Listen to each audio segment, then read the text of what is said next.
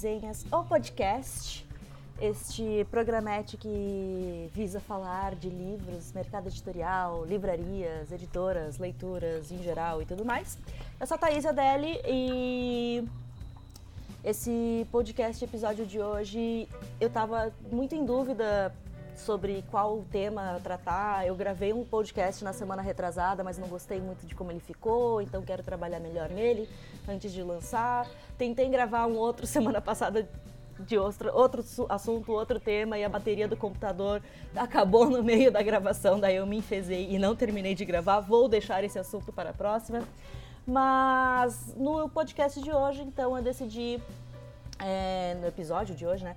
Eu decidi responder algumas perguntas que eu recebi lá no Instagram quando eu pedi pro pessoal me sugerir temas para os próximos episódios. E veio algumas perguntas que não, talvez não rendessem episódios, mas rendessem um episódio para perguntas e respostas. Então decidi fazer isso e se der certo, se vocês gostarem, eu posso fazer mais vezes.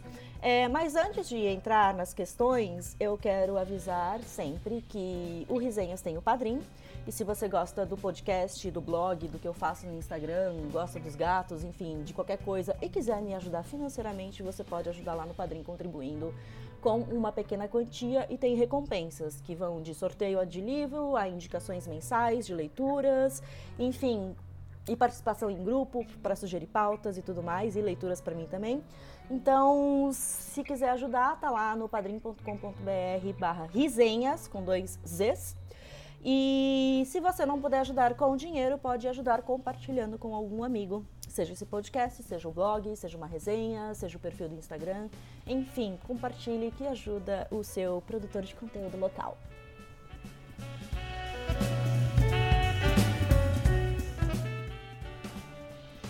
Então, gente, vamos à sessão perguntas e respostas do Risenhas ou podcast. É, eu sempre recebo muita dúvida sobre mercado editorial, como funciona.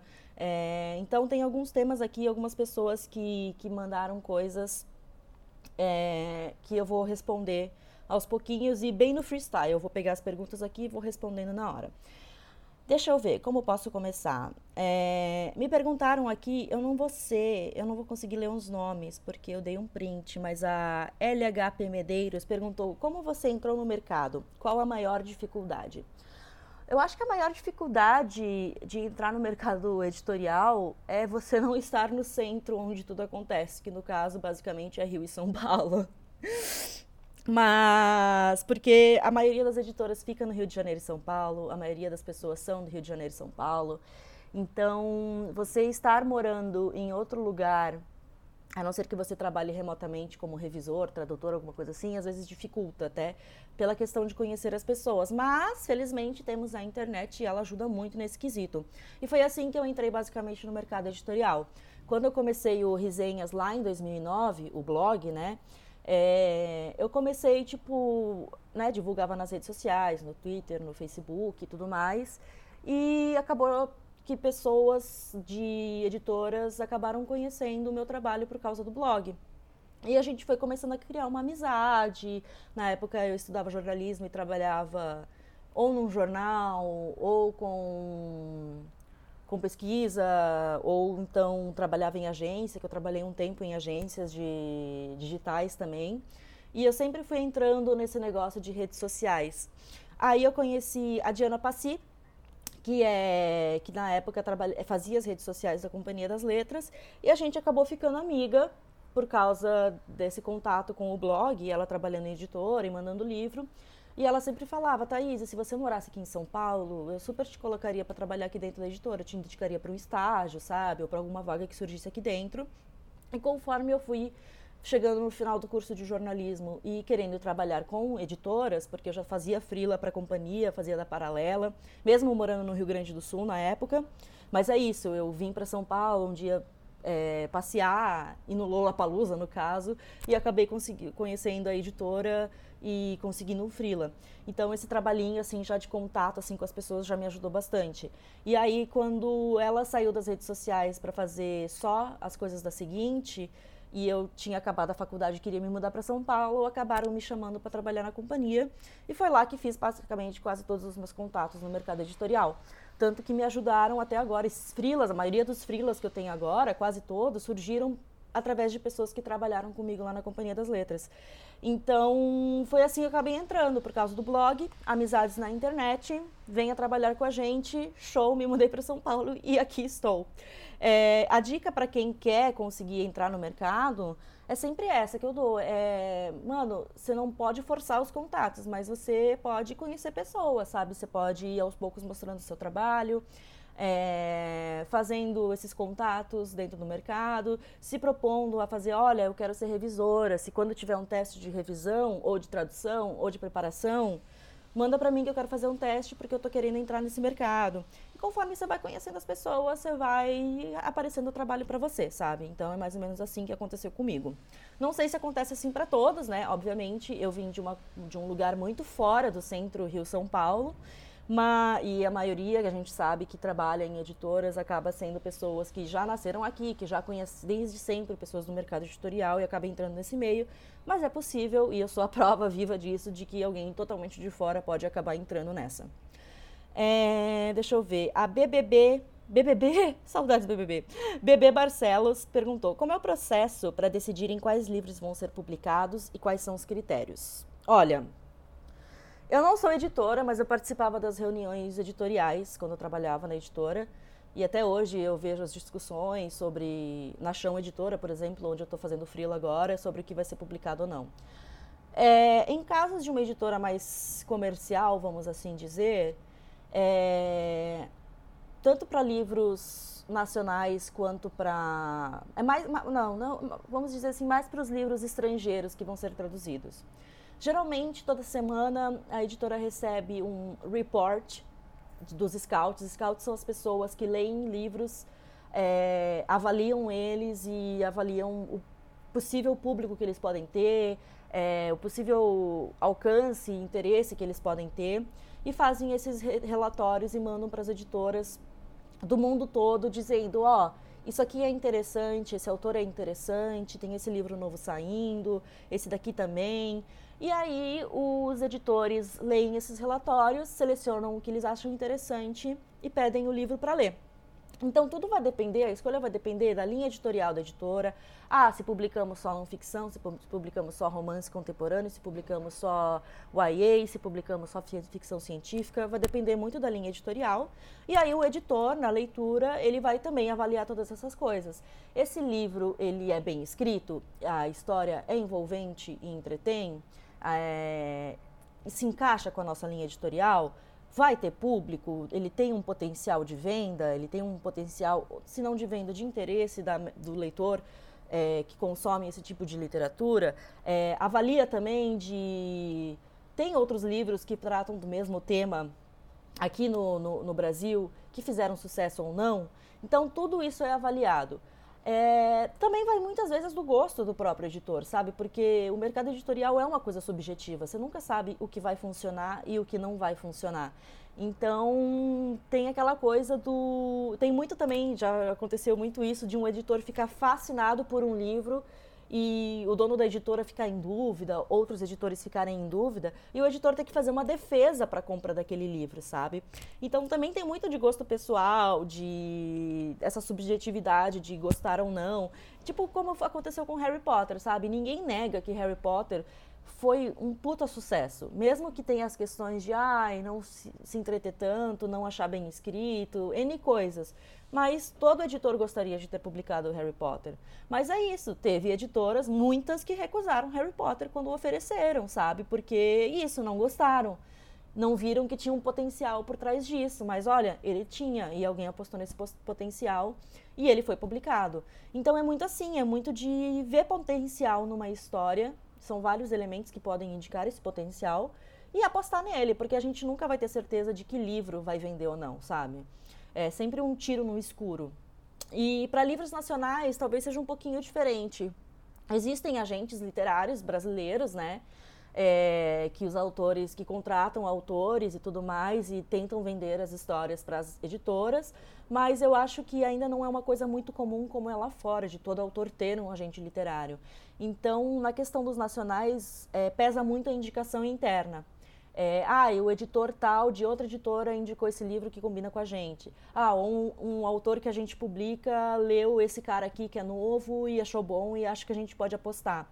É, e, obviamente, tem os casos que são raros, mas acontecem de o escritor mandou o original para a editora, o editor leu e achou bacana, sabe? É raro de acontecer por quê? Porque as editoras recebem muitos originais, não tem como ler tudo, sabe? É impossível ler tudo, humanamente impossível. Mas quando o autor faz uma boa apresentação do livro, é, ele chama atenção, sabe? E aí ele consegue a atenção do editor, é lido, o editor pode gostar e, mano, vamos contratar.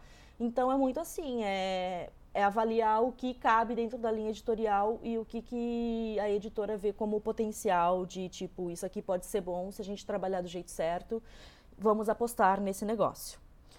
É, vamos ver, outra questão. Ah, a, o Insta Leituras mandou aqui. É verdade que editoras deixam de publicar edições em e-book por conta da pirataria? Eu nunca vi isso acontecendo. Tipo, na minha experiência, não sei se já aconteceu em algum outro lugar, mas eu, Thaís, nas editoras que eu trabalhei, nunca vi isso acontecendo. É, a questão de e-book é, o contrato de e-book é diferente do contrato é, do livro físico são duas coisas diferentes. Quando você vai contratar um livro, você tem que fazer o contrato do livro físico e também o contrato dos direitos para esse livro ser disponibilizado em e-book. E assim, ele está disponível em e-book ou não, não vai evitar a pirataria. Na época de Harry Potter, por exemplo, praticamente não tinha livro digital e o livro era pirateado à torto e à direito, sabe? E a maioria das, dos exemplares de Harry Potter que eu li pela primeira vez foram pirateados, porque eu não tinha os livros lá no fim do mundo onde eu morava. Então, o, o, não existir o e-book do livro não vai garantir que ele não seja pirateado, porque as pessoas vão transcrever. Mano, você não vai contra o poder da, do, do fã da pirataria. Ele vai passar uma semana inteira transcrevendo o livro letra por letra para disponibilizar se ele gosta da história e quer que todo mundo leia. Então, ou conseguir o PDF de alguma forma, enfim, vai acontecer, gente. Nada vai garantir que o livro não seja pirateado. Então eu acho que não tem. Ah, eu acho que no caso de editoras que não têm e-books de certos livros, não é por causa de pirataria. É porque ou o autor não cedeu os direitos do livro para ser publicado na versão digital, ou porque é difícil e não compensa publicar esse livro no formato digital. É, por exemplo, quadrinhos, é super difícil fazer quadrinhos no formato digital. É, livros com uma estrutura muito diferentona, com muita ilustração, com muita nota de rodapé, também é super difícil fazer no formato digital. Então, e o formato digital é um investimento, né? Você paga para produzir ele do mesmo jeito que você paga para produzir o livro físico. Não é pegar o PDF do livro físico e pá, botar na internet. Não, você tem que ter todo um trabalho de programação, de criação de metadados, de distribuição. Então, não é simples como todo mundo acha que é. Então eu acho que não, as editoras não deixam de publicar e-books por causa por medo de pirataria. Elas, se elas não publicam, ou é porque elas não têm pessoal mesmo para fazer esses e-books, sabe? Pra, ou é porque elas não têm o direito, ou elas querem realmente só é, apostar nos livros físicos. Porque assim, tem muita editora que não tem equipe para fazer e-book ou não tem dinheiro para contratar uma empresa que transforme o livro em e-book, que faça programação, sabe? É uma coisa muito complexa e que custa dinheiro. E as editoras, como eu sempre falo, não tem tanta grana assim. Então é um investimento. Tem gente que está apostando nele, tem gente que ainda não está. É... Apareceu aqui, deixa eu ver outra imagem. qual o curso ideal para entrar no mercado editorial? Se tem algum curso que eles têm mais preconceito que alguém faça? Olha, o mercado editorial, na verdade, é bem diverso. Existem os cursos de editoração, que são voltados para a formação de pessoas para trabalhar na produção e na edição é, dentro da, da, desse mercado. É, é um curso de bacharelado, graduação. Eu sei que existe editoração na UFRJ, existia pelo menos até um tempo, não sei se tem ainda, na Federal de Santa Maria, no Rio Grande do Sul, e acho e tem na, na USP aqui em São Paulo e tem na Ayanguera, que na época que eu estava pensando em trocar jornalismo por editoração, eu pesquisei que tinha esses cursos. Mas nem todo mundo que trabalha dentro de uma editora fez editoração. Tem muito jornalista, muito pessoal de marketing, de administração, de design gráfico. É, então é uma coisa muito variada, na verdade. Não, não é, ah, eu preciso fazer esse curso para entrar numa editora. E para quem já é graduado ou não quer apostar numa graduação, tem vários lugares que fazem cursos de formação também mais curtos, né? Para várias áreas do mercado editorial. Tem a EDUSP, ou não, é, ou é a Unesp. A Unesp, não lembro agora. Tem a Universidade do Livro, procurem Universidade do Livro aqui de São Paulo, que tem cursos tanto presenciais quanto online, é, de produção de livro, de toda a cadeia do livro. Eu fiz esse curso, inclusive, quando eu morava ainda no Rio Grande do Sul, eu fiz esse curso online é, que me recomendaram fazer para entender como funciona o mercado editorial e todos os processos de edição de um livro, e é um curso muito legal. Tem curso de preparação, tem curso para revisores, para voltado para gramática, tem curso de, de, tradu de, tradução, não sei se tem, mas é, tem cursos voltados para livros didáticos, edição de livros didáticos. Então, tem vários cursos disponíveis é, tanto online quanto presenciais, para esse meio. Se você se interessa em entrar no mercado editorial, eu recomendo fazer um desses cursos porque eles são bem bacanas para entender realmente como funciona uma editora e que tipo de trabalho você pode fazer dentro de uma editora também, porque tem muita coisa. Tem a parte da iconografia, tem a parte da diagramação, tem a parte de produção, tem a parte de revisão, é, de comercial, enfim, tem muitas tarefas que você pode fazer ali dentro. E tem vários cursos também de marketing digital para editoras, é, inclusive a Lucy da Aleph, ela faz, ela dá aula em um desses cursos, que é só pesquisar marketing digital para editoras que vocês acham esses cursos que são bem bacanas. E duram pouco e são mais baratas do que uma graduação, né? É... Também perguntaram aqui como entrar nesse mercado editorial sendo revisor e tradutor. QI é o único que vale? Não é o único que vale. Ajuda, mas não é o único que vale. É, geralmente as editoras já têm um pacote fechado, vamos assim dizer, de colaboradores tanto para tradução quanto para revisão. Tipo, as pessoas que eles costumam, que eles confiam e costumam costumam chamar sempre. Acendi o cigarrinho. É, mas, é, como a maioria dos livros publicados aqui também são obras estrangeiras e como tem muito livro ainda sendo publicado que necessita de revisão e preparação, sempre surge alguma coisa, sabe? Quando a agenda da editora está muito apertada e está com muito fluxo de trabalho muito grande e não dá conta de fazer a tempo todo mundo os, os, com os colaboradores que eles já têm, rola de abrir vaga para novos revisores e tradutores e preparadores. Então eu recomendo sempre você mandar entrar em contato com a editora dizendo, olha, eu faço isso, isso aquilo, quando surgir uma, uma vaga, um teste, eu me prontifico Conhecer alguém é importante, se você conhece alguém da editora, tenta perguntar para a pessoa, olha, será que tem vaga? Será que você pode me indicar quando abrir alguma vaga para eu fazer um teste, para trabalhar com, com revisão ou tradução? É muito de ir atrás, sabe? Mas ir atrás do jeito certo, não ir atrás enchendo o saco, sabe? Sendo chato. É muito tipo de chegar aos pouquinhos e conseguir é, abrir essa brecha para você entrar lá. Deixa eu ver, eu acho que tem tempo para mais. Sou curioso com a publicação de livros que vendem pouco ou realmente nada. Como funciona? Quem é que mandou essa questão? Foi o Luiz do Valen. É, então, né, aqui no Brasil, vamos ser bem sinceros, a maioria do livro, dos livros vendem pouco ou nada. Porque é isso, como eu falei antes, é, o mercado editorial ele é essa coisa obscura que você não sabe o que vai acontecer. Você pode publicar um livro super, super, super comercial e ele não vender nada. E você pode publicar um livro super, super, super obscuro e ele vender horrores. Acontece, sabe? É possível. É, então, assim, quando você está contratando um livro, o editor às vezes ele até sabe. Você precisa fazer essa conta, né? De quantos exemplares você acha que ele vai vender.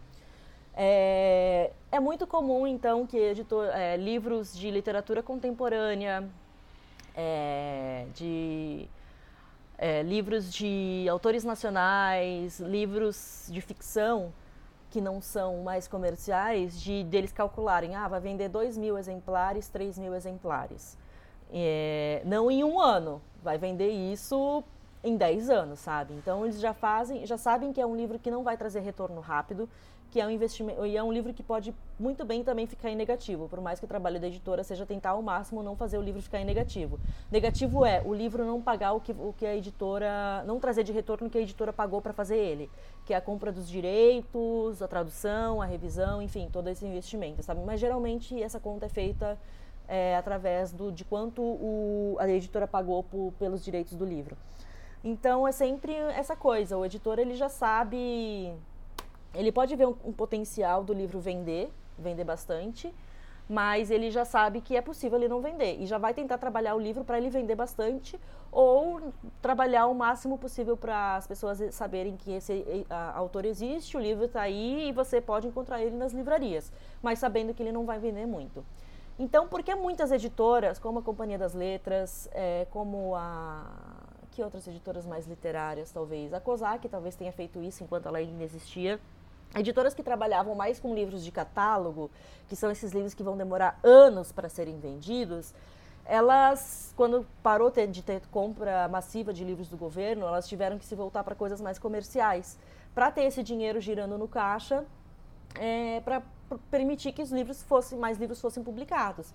Então, sim, o livro da Kéfera, quando foi lançado, pagou muitas contas da editora e pagou e foi muito importante para manter a publicação de livros que não vão ter tanto tanto apelo de venda, sabe? É, os, a, os, livros de colorir também salvaram muitas editoras de quebrar porque pagaram é, a, a, a, produção do livro mais obscuro que não vai vender tanto.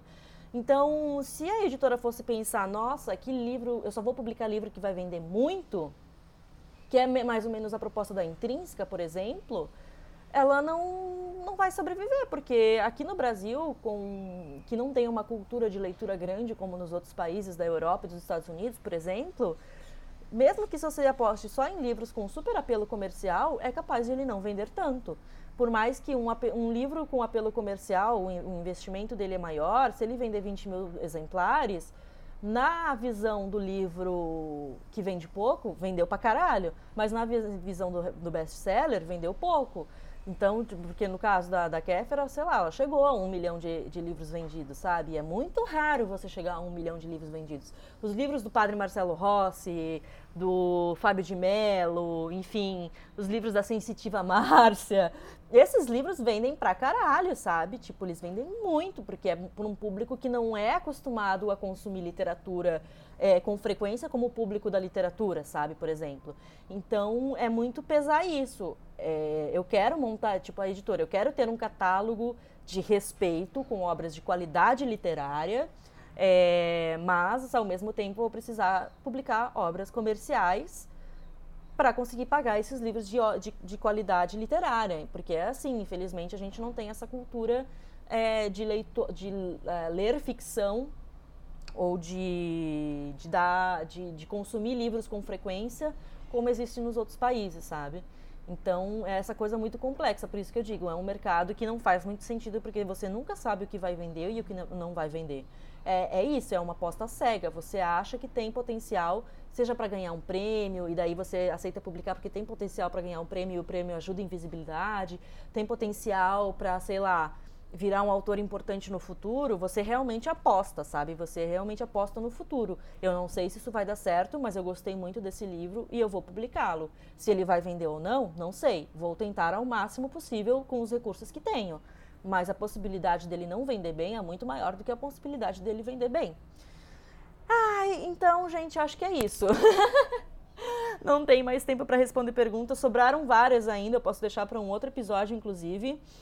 É, quem quiser mandar perguntas, é, pode mandar para mim é, a, aqui nos comentários do podcast, lá no blog, por e-mail, no Instagram. No Instagram é mais certo que eu vá ver as perguntas e vou salvar elas para um próximo uma próxima brincadeira dessas de responder dúvidas de vocês sobre leitura, mercado editorial, livros em geral.